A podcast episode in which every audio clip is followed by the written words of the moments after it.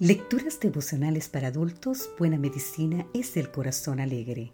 Cortesía del Departamento de Comunicaciones de la Iglesia Dentista del Séptimo Día Gascue en Santo Domingo, capital de la República Dominicana. En la voz de Sarat Arias. Hoy, 28 de agosto, las recaídas. Leemos en segunda de Pedro, capítulo 2, versículo 20. Ciertamente, si habiéndose ellos escapado de las contaminaciones del mundo por el conocimiento del Señor y Salvador Jesucristo, enredándose otra vez en ellas, son vencidos. Su último estado viene a ser peor que el primero. La carencia de drogas o de conducta adictiva provoca diversos síntomas incómodos. Muchas veces son tales dolencias las que empujan a la recaída. Otras veces es la propia debilidad personal la que acaba cediendo y abriendo el camino hacia una nueva etapa de la adicción. Algo más profundo y más difícil de salir, como nos dice Pedro, un postrer estado que viene a ser peor que el primero. Lyndon B. Johnson, presidente de los Estados Unidos durante 1963 a 1969, jugó un papel primordial en los múltiples desafíos de aquellos años que enfrentaba su país.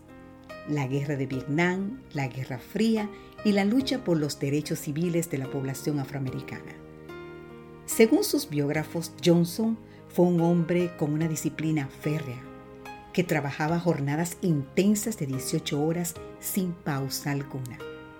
Pero al mismo tiempo era un adicto a la nicotina, que fumaba 60 cigarrillos diarios hasta que sufrió un severo ataque cardíaco, que puso en riesgo su vida.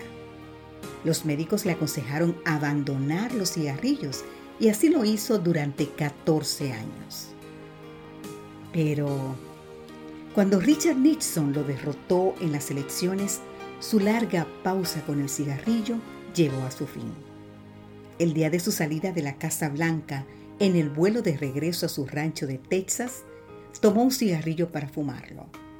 Su hija, que viajaba con él, quiso impedírselo, pero Johnson replicó, no, he criado a mis hijas, he sido el presidente y ahora me toca a mí.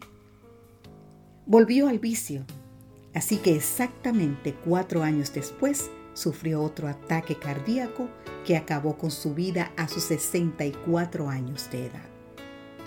Uno de los pensamientos más aterradores para los que han estado sujetos a cualquier adicción es la recaída.